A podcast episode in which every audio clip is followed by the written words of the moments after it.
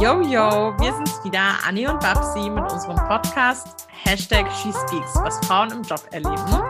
Wir haben unterschiedliche Fälle jede Woche für euch parat und heute bin ich wieder dran, Anni. Und es geht um Führungskräfte wieder und wie sie sich eigentlich benehmen, was für Typen es gibt und welcher Handlungslogik sie folgen. Freust du dich schon? Ja. das freut mich. Ähm, Genau, und bevor ich richtig vorstelle, um was für einen Fall es sich hier handelt äh, und wer ihn uns eingeschickt hat, Anni, vorab einmal, was verstehst du unter einem Opportunisten oder einer Opportunistin? Also, ich habe da eine sehr negativ behaftete Meinung.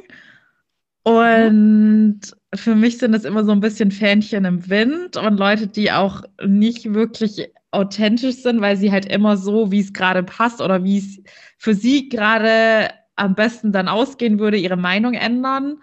Und ganz mhm. böse gesagt, würden, würde ich sie als Schlangen ohne Rückgrat bezeichnen, wie mein Papa so schön immer sagt. Also ich habe eine sehr negative Meinung.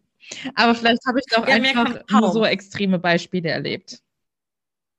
Ja, ja, das kann alles gut sein. Du hast aber einige Punkte tatsächlich auch schon erwähnt, die nachher eine Rolle spielen werden, wie zum Beispiel das Fähnchen im Wind.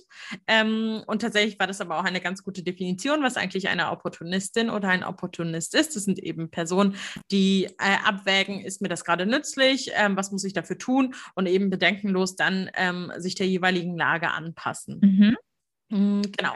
Das ist zu, eine kurze Definition und ähm, wir sprechen jetzt über Führungsziele beziehungsweise über Handlungslogiken ähm, von verschiedenen Personen beziehungsweise von Führungskräften in diesem Fall. Das heißt, es reiht sich jetzt auch so ein bisschen in unsere Reihe ein von verschiedenen Führungskräften ähm, oder Führungsstilen, die wir schon kennengelernt haben. Also wir hatten ja den Micromanager, wir hatten ähm, letztens noch den Psychopathen, ähm, auch den gleichgültig erscheinenden hatten wir und dementsprechend reiht sich jetzt nun der Opportunist da nochmal mit rein. Mhm.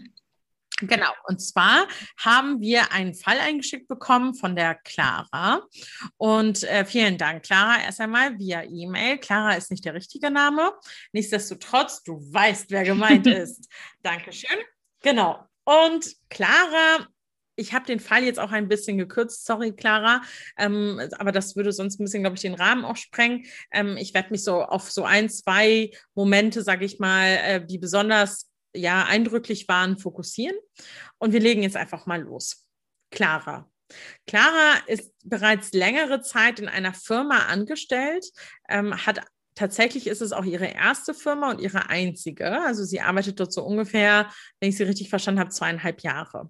Und also eigentlich noch relativ frisch auch so in der, in der Arbeitswelt verglichen mit Personen, die bald in Rente gehen. Ähm, genau. Und sie, wie gesagt, sie hat noch nie ein anderes Unternehmen kennengelernt und kann sich auch total gut mit diesem Unternehmen äh, identifizieren. Sie hat in dieser Zeit, in diesen zweieinhalb Jahren ungefähr, hat sie unterschiedliche Führungskräfte kennengelernt, ähm, sie kam auch tatsächlich mit allen Personen klar, denn ihr war immer und zu jeder Zeit, seitdem sie angefangen hat, immer klar, wie ihre Abteilung im Besonderen, und sie arbeitet im Bereich Business Development, also einem Bereich, wie kann man die Firma weiter aufstellen, dass sie ein bisschen resilienter ist, ähm, dass sie auch weiter wachsen kann zum Beispiel oder eben weitere Umsätze machen kann. Ähm, genau, und deswegen wusste sie eigentlich immer, okay, wie ihre, Aufte wie ihre Abteilung aufgestellt ist und in welche Richtung sie eigentlich ja, äh, abzielen, äh, sich zu entwickeln und in welche Richtung sie arbeitet. Und dementsprechend zusammenfassend, Strategie war Logo. Jeder wusste, in welche Richtung es geht. Ähm, jeder hatte Bock darauf, weil man das große Ganze irgendwie gut absehen konnte. Nichtsdestotrotz, mhm. im Laufe dieser Zeit, seitdem Clara bei dem Unternehmen ist, gab es viel Wandel. Das machte aber Clara nichts aus. Denn tatsächlich gab, war die Strategie immer so eindeutig, dass auch die Firma immer größer und professioneller wurde ähm, und damit aber auch das Auswirkungen auf die Abteilung haben sollte. Ähm, mit dem Ansporn, dass die Abteilung rund um das Business Development Team ein wenig ähm, neu strukturiert und aufgestellt werden sollte. So far, so good. Also irgendwie kommt ja alles äh, automatisch und professionalisierter zu arbeiten, ist ja auch nichts Schlechtes. Die Führungskräfte wurden aber extern eingestellt die ähm, eine Strategie dediziert für die Abteilung entwickeln sollten. Also sie sollten sich anschauen, okay, in welche Richtung geht, die, geht das Unternehmen generell und wie kann das Team Business Development da eigentlich unterstützen. Und es sollte eine dedizierte äh, Abteilungsstrategie eben entwickelt werden. Alles ja. klar? Kannst du noch folgen? Gut, super. Ich habe nichts anderes von dir erwartet, Anni. Clara, ähm, Clara sollte dann aber ähm, tatsächlich, ähm, also ihr wurde von Anfang an gesagt, hey Clara, ähm, du wirst bitte mitarbeiten an der Entwicklung der Strategie und äh, mit den neuen Führungskräften, die auch so ein bisschen ja mit reinholen, so ein bisschen zu erzählen, was eigentlich in der Vergangenheit los war. Clara ist auch ähm, ja einigermaßen okay vernetzt, ist jetzt auch nicht so super äh, bekannt irgendwie in dem Unternehmen, aber ähm, sie weiß so ungefähr, was passiert ist, insbesondere im Bereich Business Development, mh, mm, also in ihrer Abteilung. Und tatsächlich ist sie eine der älteren äh, Personen in der Abteilung. Und dementsprechend soll sie eben an der Strategie teilnehmen, äh, an der Strategieentwicklung. Und die Führungskräfte verhielten sich aber so, wie sie es vorher noch nicht kennengelernt hat. Die, die neuen Führungskräfte, das waren zwei, soweit ich sie verstanden habe, vielleicht drei, weil es kommen dann unter, es kamen irgendwie unterschiedliche Namen, aber das ist nicht weiter relevant für unsere Geschichte. Also zwei bis drei neue Führungskräfte kamen eben rein und also es wurden mehr Hierarchien auch eingezogen. Ähm, genau, aber das war, das ist nicht weiter relevant für unsere Geschichte, sondern eher, wie sich diese Führungskräfte verhalten haben. Und zwar war es so, dass ähm, die Strategie für diese eine Abteilung vor allem an den Strategien anderer Abteilungen und Ziele ausgerichtet werden sollte, mit dem Ziel, wie man die anderen Abteilungen überholen könne. Also ganz, ich habe sowas tatsächlich vorher noch gar nicht kennengelernt. Andere Abteilungen waren, waren wie Konkurrenz sozusagen, also wie die Konkurrenten vom Business Development Team. Und die Ansage der Führungskräfte war nach ein paar Wochen, und ich glaube, es war ungefähr nach drei Monaten, es sei ja total schwierig, mit den anderen Abteilungen zusammenzuarbeiten. Dafür muss man sich das so vorstellen, das Business Development Team ist natürlich total abhängig davon, was für Informationen aus anderen Bereichen reinkommen und müssen sich anhand dessen eben auch ausrichten, um die Ziele auch für das Wachstum der Firma zum Beispiel oder für die Ziele der Firma festzulegen. Und Clara aber war total verdutzt nach diesem Feedback der Führungskräfte, denn sie hatte tatsächlich noch nie Probleme gehabt, irgendwie mit diesen Abteilungen zusammenzuarbeiten, war total perplex und wusste auch nicht so richtig, wie sie damit umgehen kann. Naja, alle Ideen, die sie mit reingebracht hat und versucht hat, irgendwie ja so neu anzufachen, wurde total gemauert. Also als Clara zum Beispiel vorschlug, dass man ein Tandemprojekt mit einer anderen Abteilung startet, wurde das total abgelehnt, denn die andere Abteilung sei viel zu unprofessionell, um mit denen wirklich so eng zusammenzuarbeiten. Und generell würde äh, die andere Abteilung nur Schwierigkeiten verursachen. Da war Clara schon total verdutzt und auch eigentlich demotiviert. Und das, was du vorhin angesprochen hattest, dann zeigte sich so ein bisschen ähm, die Art von Fähnchen im Winde. Also als MitarbeiterInnen eine neue Aufstellung des Portfolios vorschlugen, also in welche Projekte sollte man entwickeln, ähm, welche Dinge sollte man vorantreiben, wurde das zum Beispiel wieder sofort abgelehnt und abgeblockt. Äh, als ein paar Monate später aber die Geschäftsführerin des Unternehmens tatsächlich vorschlug, ähm, das Portfolio einfach breiter aufzustellen, ähm, wurde es sofort implementiert. Das Team durfte daran aber leider nicht mitarbeiten. Und die Idee wurde eben so vor, vorgestellt, das Portfolio aufzubauen, als ob die Geschäftsführerin damit total irgendwie äh, grundsätzlich was Neues losgetreten hätte, obwohl es ja schon von Mitarbeitern von ein paar Monaten vorgeschlagen worden ist. Mhm. Das Frustrierendste von allem ähm, war tatsächlich, dass nie eine konkrete Entscheidung von der neuen Führungskräfteriege getroffen worden ist. Wenn es immer darum ging, irgendwelche Entscheidungen zu treffen, wurden diese immer vertagt oder das Team sollte sie treffen oder es musste die Abteilungsleitung entscheiden, die wiederum überhaupt ganz ungern nur Entscheidungen traf. Also man hat sich tatsächlich mit ganz vielen Projekten im Kreis gedreht.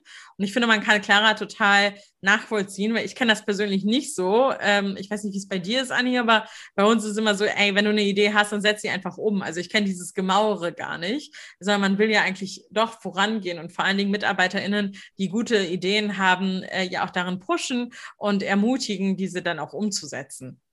Und das fand ich so ein bisschen seltsam, tatsächlich, ähm, was Clara hier so geschildert hat. Naja, aber Anni, jetzt Frage an dich.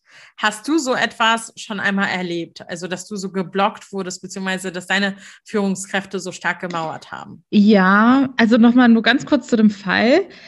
Habe ich das jetzt richtig verstanden? Ja. Also, es war quasi so, dass einerseits wurde es nicht so gefördert, dass die Abteilungen untereinander zusammenarbeiten, weil da eher so ein Konkurrenzdenken war.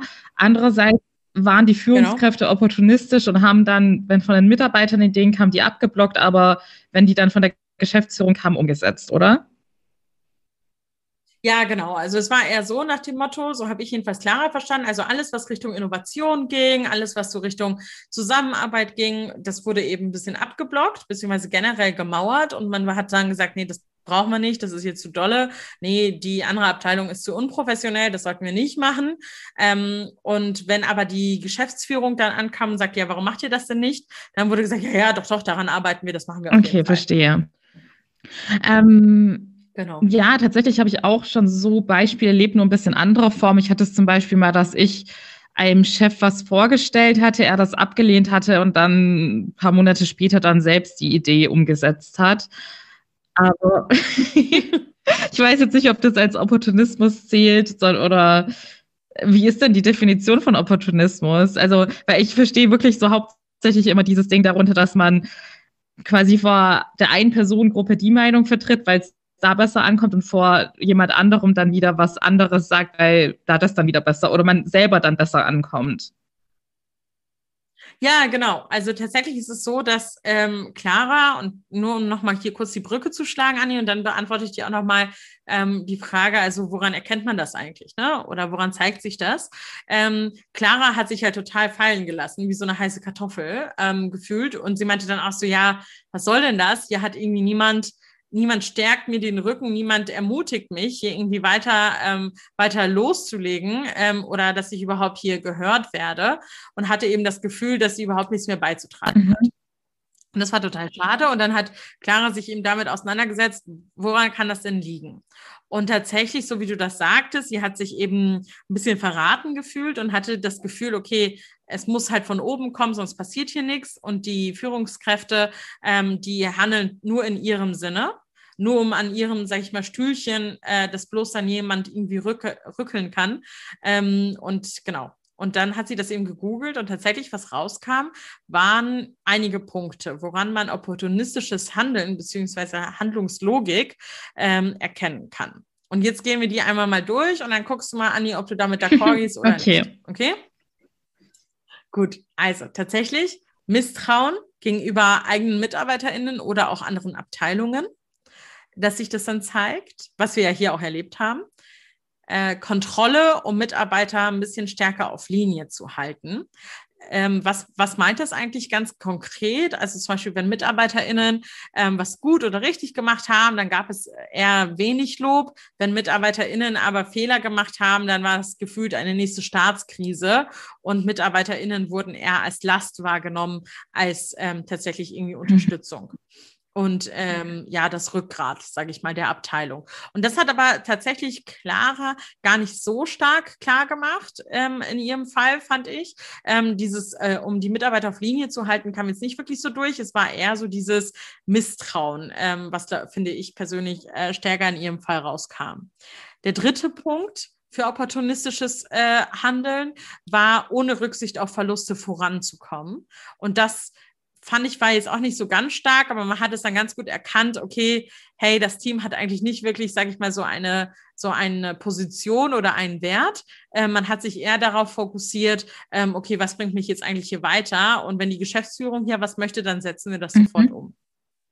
Und das geht Hand in Hand mit dem nächsten, mit dem nächsten Punkt, und zwar, dass Vorschläge von MitarbeiterInnen regelmäßig abgelehnt werden, ähm, wenn sie vor allem die eigene Idee oder die eigene, ich sag mal jetzt an Anführungsstrichen, Strategie in Frage stellen. Was ja zum Beispiel Clara gemacht hat. Das Leadership war relativ konservativ, ähm, hat ja viel gemauert, was auch der nächste Punkt wieder ist. Und dementsprechend ähm, wurden eben innovativere Ansatz, Ansätze, die entgegen des konservativen Führungsstils ähm, waren eben nicht weiter verfolgt oder nicht weiter umgesetzt, sondern erst wenn es von oben kam, dann musste man ja springen, mhm. so nach dem Motto. Und der letzte Punkt tatsächlich ist nach dem Motto politische Spielchen. Also Leistung äh, für Gegenleistung erwarten. Ja, also wenn ich jetzt hier rein investiere und wenn ich dir jetzt hier helfe, Anni, dann erwarte ich aber eine Gegenleistung von dir. Also man macht es immer nur äh, quid pro quo, aber nie, ähm, nie dafür, dass ich dir einfach jetzt mal helfe. Und das war's. Sondern es muss dann in der, in der Zukunft, sage ich mal, ein Gefallen äh, zurückgezahlt mhm. werden.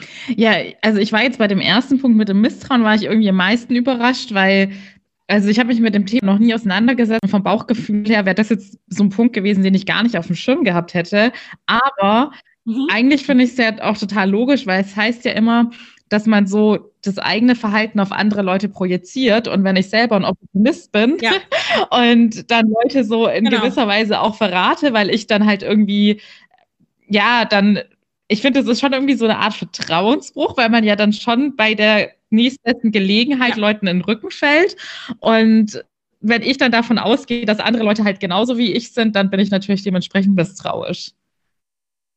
Ja, ganz genau. Und ich fand das tatsächlich auch, ich habe da gestern, ähm, ne, als ich den Fall vorbereitet habe, da tatsächlich länger drüber nachgedacht, weil ich mir so auch so dachte, okay, Misstrauen, ist das wirklich das? Ist das nicht eher Unsicherheit? Aber das geht ja genau Hand ja. in Hand. Das funktioniert ja total gut. Weil wenn, wenn ich ja so oder so schon misstrauisch bin und immer Angst habe, dass mir irgendwer vielleicht mir was wegnehmen möchte oder an meinem Stühlchen, ähm, äh, an meinem Stühlchen äh, sägt, weiß ich nicht, ob das so Sinn ergibt, dann, äh, dann erwarte ich das ja auch, dass es andere Abteilungen zum Beispiel machen oder andere Personen. Ja. Und wenn ich vielleicht genauso da an dieses Thema rangehe und ich möchte vielleicht von anderen ja viel mehr erhalten, naja, dann werde ich misstrauisch, weil ich ja dasselbe antizipiere von anderen dasselbe Verhalten.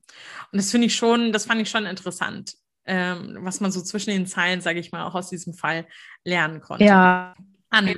Man kann ja irgendwie mhm. jetzt, mhm. mir wie gesagt, dieser Typ des oder Führungstyp des Opportunisten noch gar nicht so bewusst war. Da habe ich so jetzt das mhm. Gefühl, ja, man kann wirklich irgendwie so jede Person, die man jemals in der Arbeitswelt kennengelernt hat, in irgendeine Schublade stecken. Was man ja eigentlich nicht machen sollte. Aber es ist äh, schon erschreckend, ja. wie oft solche Definitionen manchmal auf Leute zutreffen. Ja, genau. Und das bringt mich aber tatsächlich zu meiner nächsten Frage. Ist dir so jemand begegnet? Und ich glaube, du hast jetzt gerade geantwortet, ja, immer. Äh, ich muss sagen, ich habe tatsächlich gerade keine konkrete Person im Kopf, aber dieses ganze Thema politische Machtspielchen und sich opportunistisch verhalten, das hatte ich, solche Züge habe ich schon oft erlebt. Ich habe die Leute dann aber halt nie ähm, ja, in diese Rolle eingeordnet. Da müsste ich nochmal irgendwie ja. so alles rückblickend anschauen und hinterfragen und dann könnte es schon sein, dass der ein oder andere tatsächlich da perfekt reinpasst. Aber äh, gewisse ja. Verhaltensweisen habe ich definitiv schon erlebt. Und jetzt verstehe ich auch noch umso mehr, warum ich mich mit diesem Machtspielchen nie anfreunden konnte. Aber denk, also ist dir aufgefallen, dass du dich vielleicht auch in manchen Situationen ähm, so verhalten hast? Also keine Ahnung, dass du zum Beispiel ähm, Vorschläge von Mitarbeitern abgelehnt hast, weil sie irgendwie nicht deiner eigenen Idee ähm, entsprochen haben oder dass du dann doch nicht vielleicht ausreichend gelobt hast oder weiß ich nicht, dass du doch misstrauisch warst gegenüber anderen Abteilungen. Hast du das an dir selber mal beobachtet? Ich sag mal jetzt so rückblickend. Mm, also es ist mir nie bewusst aufgefallen und auch wenn ich jetzt so spontan drüber nachdenke, glaube ich eher nicht, wenn ich so diese, diese klassische Definition, die ich jetzt ähm, unter Opportunismus verstanden habe, da habe ich ehrlich gesagt sogar bewusst darauf geachtet, dass ich mich nicht so verhalte, weil ich da, wie gesagt, eher eine negative Meinung von habe und dann das Gefühl hätte, dass ich irgendwie nicht aufrichtig wäre. Aber ich kann ja. natürlich nicht garantieren, dass ich mich irgendwann mal unterbewusst so verhalten habe. Das, was am ehesten vielleicht noch zutrauen könnte, wäre, dass ich, nachdem ich mitbekommen habe, dass irgendwelche Machtspielchen am Laufen sind, dass ich dann auf jeden Fall anderen Abteilungen gegenüber misstrauischer geworden bin. Ja, ja, das kann ich total nachvollziehen. Ähm, da, tatsächlich, ich muss, ich muss dir ehrlich sagen, und das war ja schon im Vorgespräch, ich würde von mir zum Beispiel selber sagen, dass ich äh, schon opportunistisch handle, weil ich möchte ja auch vorankommen. Aber als ich dann diese Handlungslogik mir durchgelesen habe, in Vorbereitung für diesen Fall, konnte ich mich damit nicht wirklich identifizieren. Also mir fällt es zum Beispiel total schwer, wenn MitarbeiterInnen Fehler machen, das zu einer großen Staatskrise hoch zu eskalieren. Ja. Ähm, das habe ich zum Beispiel gar nicht. Oder auch das, oder beziehungsweise ist es mir nicht aufgefallen, ja. Oder auch dieses ohne Rücksicht auf Verluste voranzukommen. Ich habe schon das Bild von mir und so wurde mir das auch gespiegelt in Feedbacks und so weiter, dass ich eine Teamplayerin bin. Und gleichzeitig würde ich aber schon sagen, naja, ich suche mir natürlich schon die Projekte aus, die mir am meisten bringen, aber gleichzeitig die mich auch am meisten interessieren. Vielleicht liegt es auch einfach nur daran, dass ich nur das machen möchte, worauf ich Bock habe. Ja. und nicht, was dich ähm, politisch weiterbringt. Das kann natürlich sein. Aber nichtsdestotrotz, so kann das eben auch sein, ne? dass, du, dass du von dir selber denkst, du bist eine Opportunistin in einem Bereich und dann guckst du dir diese Handlungslogik äh, an und so, okay, gut, nee, so richtig, so richtig passe ich da doch nicht. Rein. Ja, ich glaube, ganz oft ist es bei diesen ja, festgelegten Definitionen ja wirklich so, dass man irgendwie nur so Teilaspekte erfüllt oder sich nur in manchen Sachen wiedererkennt. Ja. Das habe ich vielleicht auch zuvor eilig gesagt, dass diese Rollen immer perfekt passen. ich weiß auch nicht, wo das herkam, weil wenn ich drüber nachdenke, habe ich dann ja auch keine Person gefunden, die jetzt perfekt da reinpasst. Ja. Aber ja, also der, ich glaube, es kommt ja doch immer darauf an, wie, also das Problem ist ja, dass die wenigsten Leute bei solchen Worten von der offiziellen Definition ausgehen, sondern eigentlich so eher ihre individuelle, ihr individuelles genau. Verständnis davon haben, so wie ich es zum Beispiel bei dem Wort habe. Und äh, ja. Babsi und ich hatten im Vorgespräch, meinte sie, hat sie genau dasselbe auch schon zu mir gesagt. Da meinte ich, ich hasse Opportunisten. Aber die Eigenschaften, die du jetzt genannt hast, die du, also in, oder die Situationen, in denen du dich vermeintlich opportunistisch verhältst, die finde ich ja jetzt gar nicht so extrem. Also, jetzt, also, also hast du mich nicht. Nee, dich nicht. Nur die, nur die Leute, die kein Rückgrat haben. Also ich finde, da gibt es ja auch verschiedene Situationen. Also in manchen ist es dann, es könnte ja eine extreme Situation sein, dass man wirklich wenn man da jetzt das Fähnchen im Wind ist und dann umschwenkt, in, der, in, ähm, in dem Moment damit auch Leute verrät oder dem damit Schaden zufügt oder die bloßstellt. Ja. Aber es gibt ja sicherlich auch ganz ja. harmlose Situationen. Und manchmal ist es ja vielleicht auch wirklich so, wenn man irgendwie andere Argumente hört oder so, dass man doch mal seine Meinung ändert. Also man muss da, glaube ich, auch vorsichtig sein, wen man da wie verurteilt, aber man muss auch vorsichtig sein, wem man vertraut. Ja, genau. Ich glaube, ja, ich glaube, das ist, das ist ja in jedem Unternehmen, sag ich mal, ähm, immer so. Ge noch nicht mal im Unternehmen, das ist ja im Privatleben ganz genauso. Ist, oder nicht? Also du denkst dir auch so, ja, ich habe jemanden getroffen und ach, die Person ist ja so nett und dann verhält sich die Person plötzlich ganz seltsam im, im äh, Umgang mit Freundinnen oder sonstiges. Dann denkst du dir auch so, okay, gut, vielleicht sollte ich hier doch ein bisschen misstrauischer sein bei der Person. Ja. Also ja, ich finde, ich finde, das ist auch mal. Ja. Also man lernt Menschen. Und daher kommt das ja auch mit den Opportunisten. Oh, sorry, Anni, ich habe dich unterbrochen. Erzähl, was wolltest du sagen? Nee, ich wollte nur sagen, dass man Menschen sowohl privat als auch beruflich ja tatsächlich erst mit der Zeit so richtig kennenlernt und auch erst, wenn man sie in verschiedenen Situationen und Konstellationen erlebt hat. Und ja. auch wenn man jetzt irgendwie manchmal in einer Situation das Gefühl hat, okay, da hat sich die Person opportunistisch verhalten, dann sollte man sich nochmal fragen, was waren die Gründe dafür? Hätte die Person selbst vielleicht irgendwelche Nachteile gehabt, wenn sie jetzt nicht spontan ihre Meinung geändert hätte oder also ja. Genau, ich würde erst immer erst gucken, weil meistens hat es ja mit der Person selbst zu tun, dass sie vielleicht irgendwelche anderen Beweggründe hat, bevor man da jetzt irgendwie denkt, okay, das ist jetzt immer ein Opportunist und er wird immer diesem Schema folgen und eigentlich egoistisch handeln und an sich denken. Also so hätte ich das ja, genau. jetzt interpretiert. Ja, und ich finde auch, was man sich auch regelmäßig tatsächlich fragen muss, ist, wie würde ich in einer bestimmten Situation handeln? Würde ich genauso handeln oder würde ich anders handeln? Und welche Optionen hat es gegeben?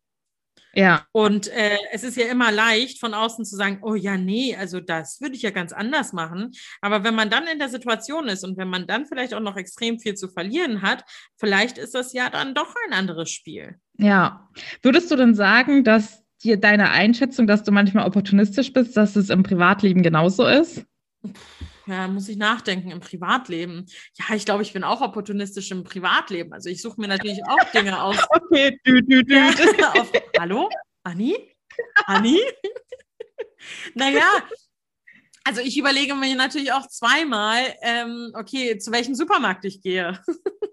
ja, so, also das klingt, das, vielleicht ist das nicht opportunistisch, sondern vielleicht ist es auch einfach faul, aber ich laufe halt zu dem äh, ich berechne mir eben, was macht mehr Sinn? Zu welchem Supermarkt sollte ich gehen? Will ich gerade fancy Sachen haben, dann gehe ich zu Rewe. Das dauert aber länger, dahin zu gehen. Oder gehe ich schnell zum Netto, weil ich einfach eine Milch brauche? So. Der, vielleicht ist das auch nicht Opportunismus. Muss man ja, vielleicht auch noch sagen. Zählt es schon dazu. Ja, vielleicht ist es auch einfach nur clevere Lebensplanung. genau, aber es ist ja, also ich überlege gerade laut. Opportunismus ist ja die zweckmäßige Anpassung an die jeweilige Situation.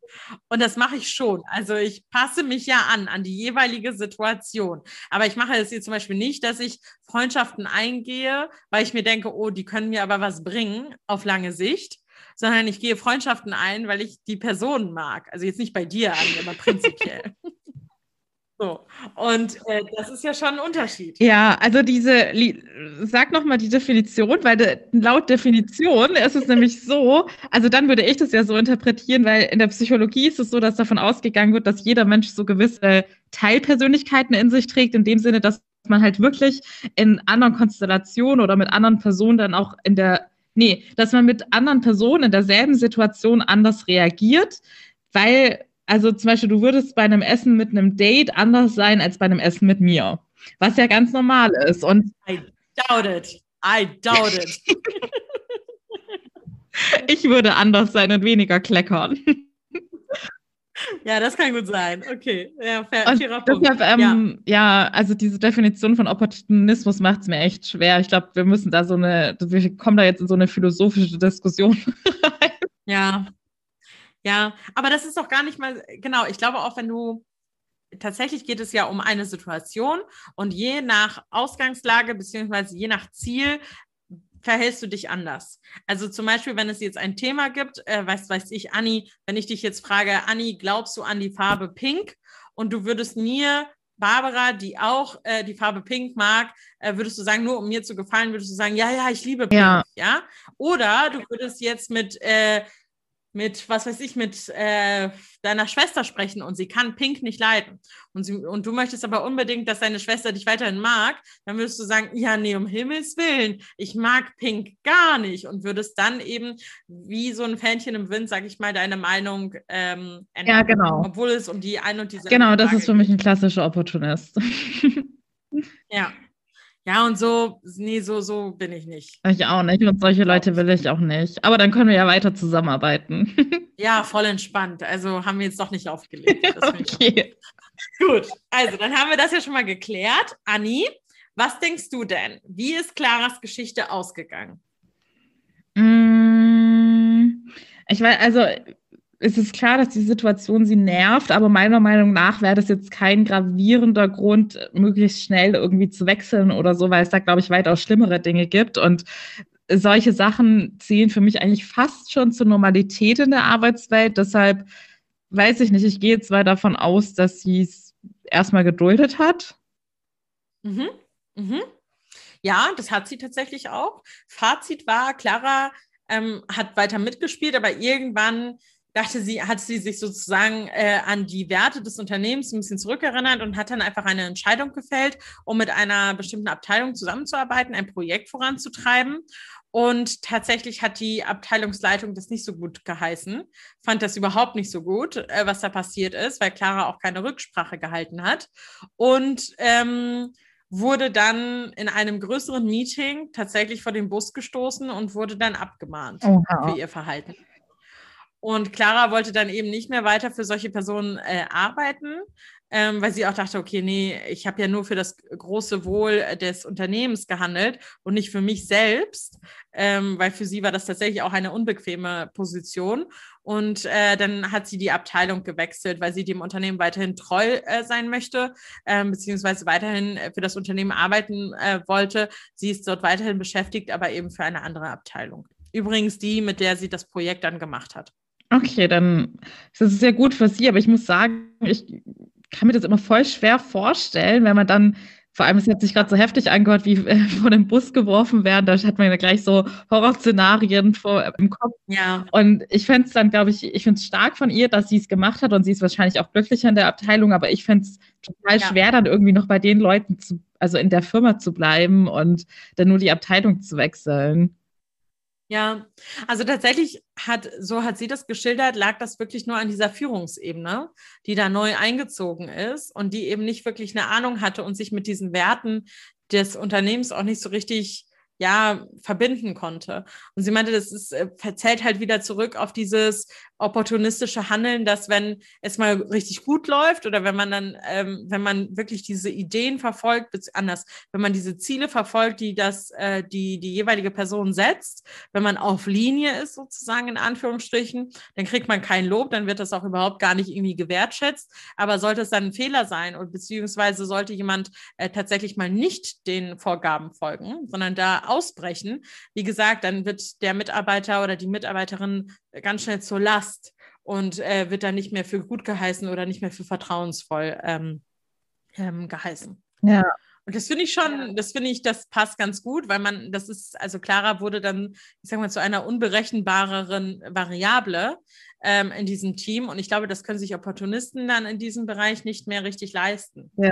Weil du es dann einfach nicht mehr richtig kontrollieren und unter Kontrolle einfach halten kannst. Ja, weil sie halt selber unberechenbar sind, weil sie ja ein Fähnchen im Wind sind.